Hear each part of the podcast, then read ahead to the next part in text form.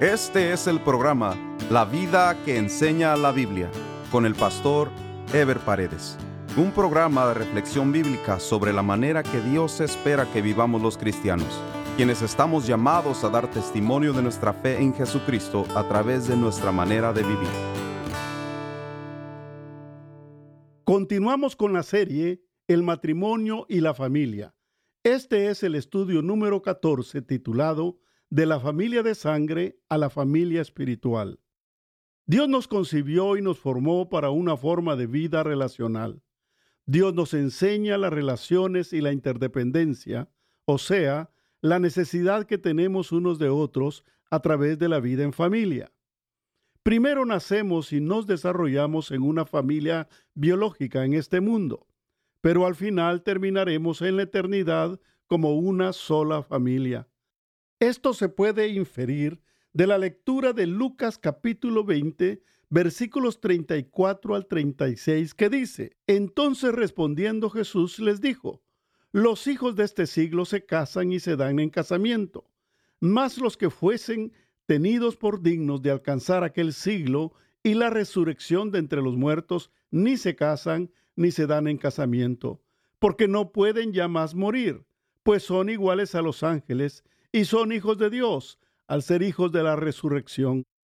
Aquí se nos dice claramente que en el cielo no habrán matrimonios, que no se formarán familias, que no habrá reproducción humana, porque en el cielo seremos una sola familia.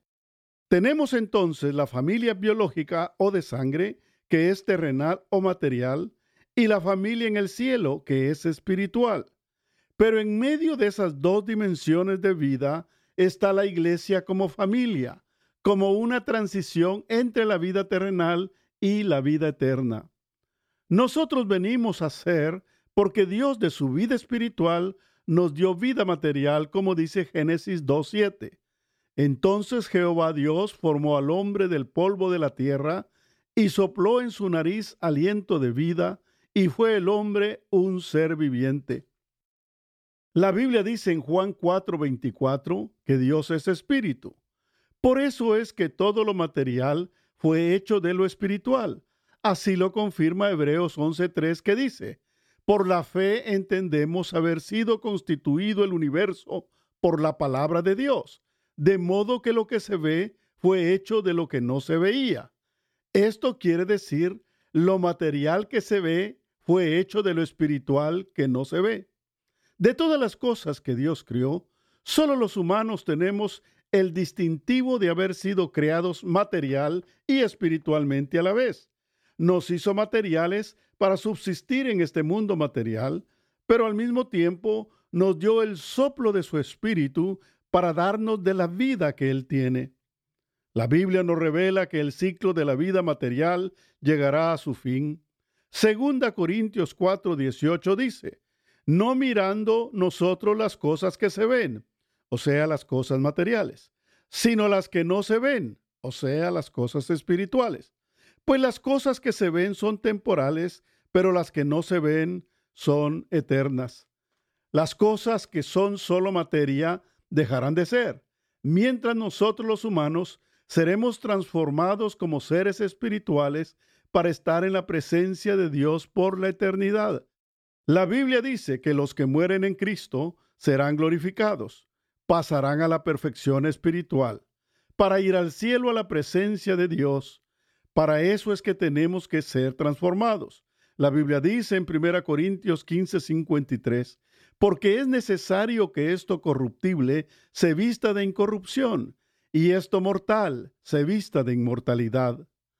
El propósito de Dios es compartir su perfección espiritual con los seres humanos que Él crió. Y el proceso de la vida humana es consecuente y en armonía con ese propósito. Por eso Dios inició la vida con una familia y la multiplicación y extensión de la especie humana se dio a través de familias que salieron de esa primera familia. Todos nosotros venimos a la vida en el seno de una familia biológica o familia de sangre. La vida pues se inició con la familia biológica o material, pero la vida en este mundo terminará y dará paso a la vida espiritual que es la vida eterna. La familia biológica dará paso a la familia espiritual, porque en el cielo seremos una sola familia, una familia espiritual, perfecta y glorificada. Hemos dicho que por un lado está lo material que se acaba y por otro lado está lo espiritual que es eterno. Entre lo material y lo espiritual está el hombre que es materia y espíritu a la vez. Pero llegará el momento en que dejaremos lo material y seremos seres completamente espirituales. Como hemos venido diciendo, primero somos parte de una familia biológica o de sangre, y luego seremos parte de una sola familia espiritual. Pero en medio de estos dos extremos está la familia que es material y espiritual a la vez. La familia de la fe, que es la iglesia, o la familia de Dios como se denomina en Efesios 2.19, que dice, Así que ya no sois extranjeros ni advenedizos, sino conciudadanos de los santos y miembros de la familia de Dios. Entre la familia biológica, que es imperfecta, y la familia espiritual, que es perfecta, está la familia de la fe, que es material y espiritual, o sea, imperfecta y perfecta a la vez. Porque la familia de la fe, que es la iglesia, es la transición de lo material a lo espiritual y de lo imperfecto a lo perfecto. No dejamos de ser parte de nuestra familia biológica, pero crecemos y pasamos a ser parte de una familia mayor que está en el proceso de perfeccionamiento. Dios en su soberanía y en su sabiduría nos lleva en un proceso gradual de la imperfección a la perfección. Veamos entonces, en primer lugar, el valor de la familia biológica o de sangre. Como hemos dicho, es el deseo de Dios que cada ser humano nazca y crezca y se desarrolle en el seno de una familia bajo la cobertura de un hogar. Debemos aceptar que la duración y el papel de la familia es temporal, porque la familia empieza con una pareja, luego vienen los hijos, luego los hijos se separan para formar sus propios hogares, los padres se vuelven a quedar solos y luego mueren. Ese es el ciclo de la familia de sangre, un ciclo temporal. Sin embargo, en ese corto tiempo la familia tiene un papel fundamental en el desarrollo de cada persona, no solo en la inserción social de cada miembro, sino en la formación de nuevos hogares. Por eso es que es fundamental que los esposos, como padres, especialmente el varón como sacerdote del hogar, cumplan adecuadamente su función transitoria, buscando y dependiendo de Dios para cumplir con la misma. Los creyentes somos llamados a consagrar a Dios no solo nuestra vida personal, sino la de toda nuestra familia y todo lo que sea parte de nuestro hogar, para practicar los preceptos divinos y así preservar y proyectar los principios morales y sociales de la justicia del reino de Dios en este mundo. Es necesario que los cristianos formemos familias ejemplares, familias que sirvan de modelo para la sociedad, familias que estén llenas de la gracia y el amor de Dios, porque han sido edificadas con la dirección y con la sabiduría de Dios, como aconseja Proverbios 24 del 3 al 4, que dice, con sabiduría se edificará la casa y con prudencia se afirmará y con ciencia se llenarán las cámaras de todo bien preciado y agradable.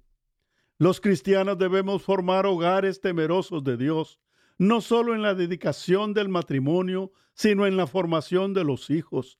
Los hijos deben saber desde temprana edad que pertenecen a una familia creyente que vive bajo los principios divinos. La familia debe ser instruida en la palabra y en la devoción a Dios para formar una base sólida de principios y valores que serán fundamental para los hijos cuando ellos tengan que tomar sus propias decisiones y seguir bajo su propia responsabilidad. No se puede dejar de cumplir una responsabilidad integral con nuestros hijos y en general con los miembros de la familia, pues de lo contrario los mismos quedarán expuestos a las influencias de los valores liberales y materialistas que rigen en este mundo.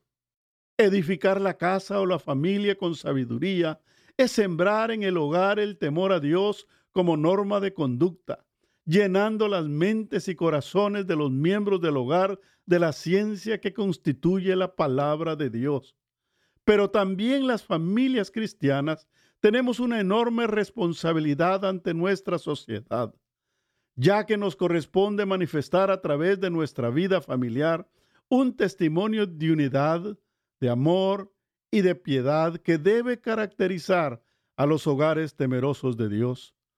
Ante una sociedad caracterizada por la desintegración familiar, la avaricia materialista, el egoísmo individualista y la violencia doméstica en los hogares, las familias cristianas somos responsables de restaurar el valor de la familia como núcleo de la sociedad y como centro de formación de valores para la formación de ciudadanos de bien.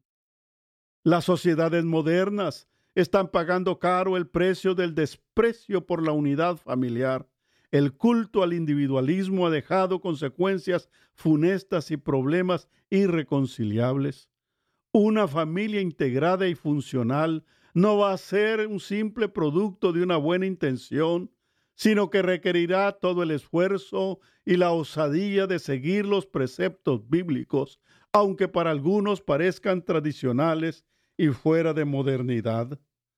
Edificar un hogar bajo principios divinos llevará sacrificio, sufrimiento e incomprensión, pero sus resultados serán de abundante bendición presente y futura para cada uno de los miembros de la familia, como dice Salmo 128 del 1 al 6.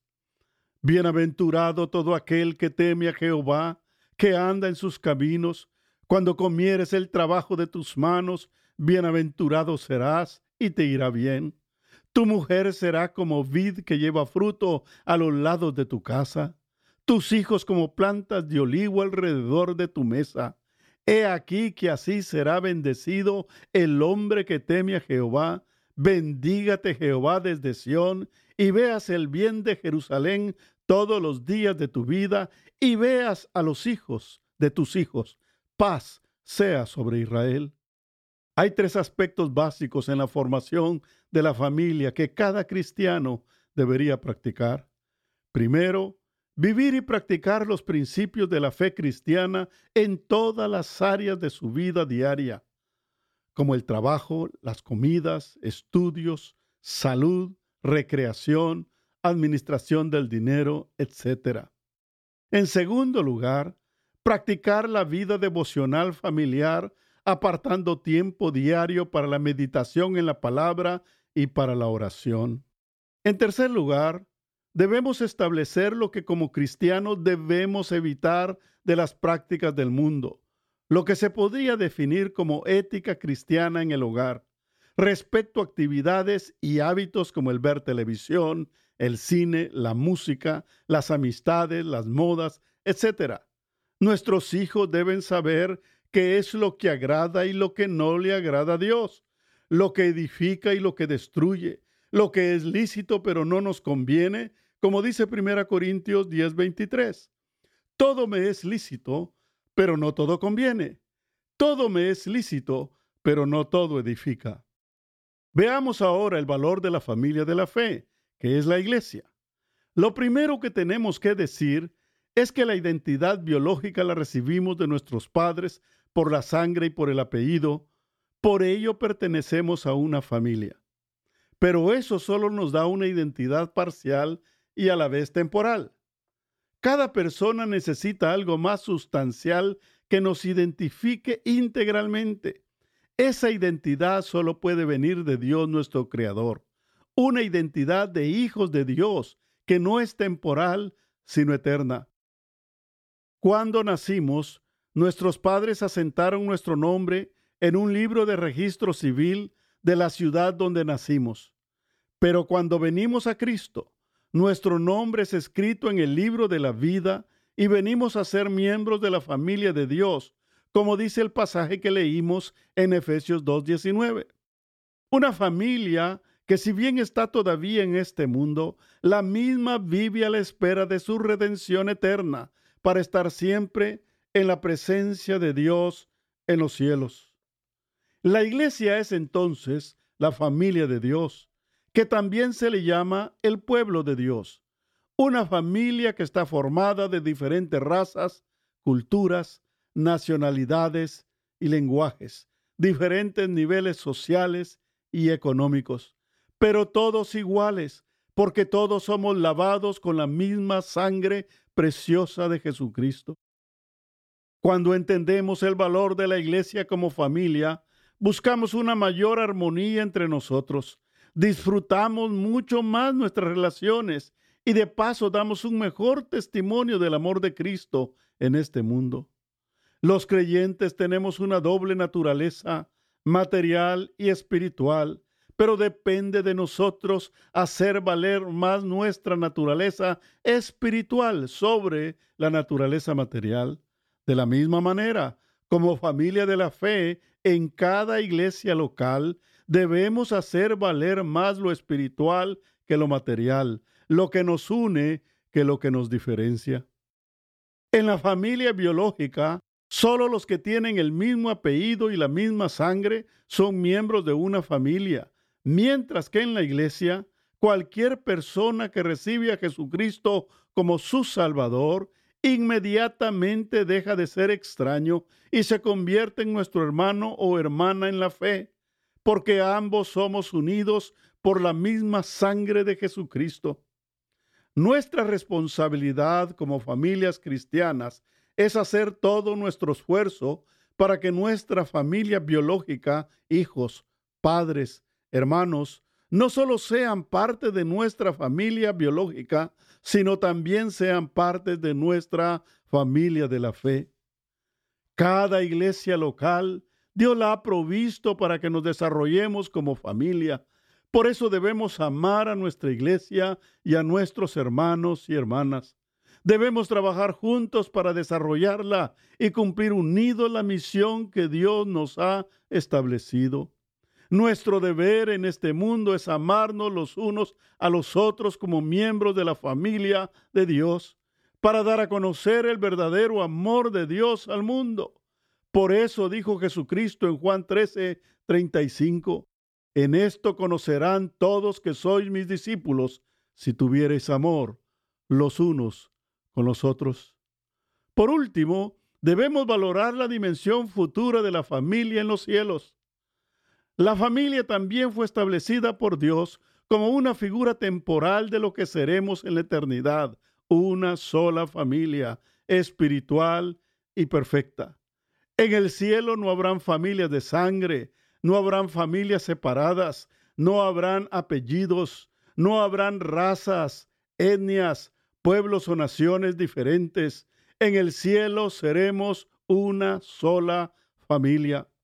La Biblia dice claramente que la familia de Dios se conforma de todo tipo de gente de diversas razas, naciones, pueblos y lenguas, que estarán adorando a Dios como una sola familia, como dice Apocalipsis 7 del 9 al 10.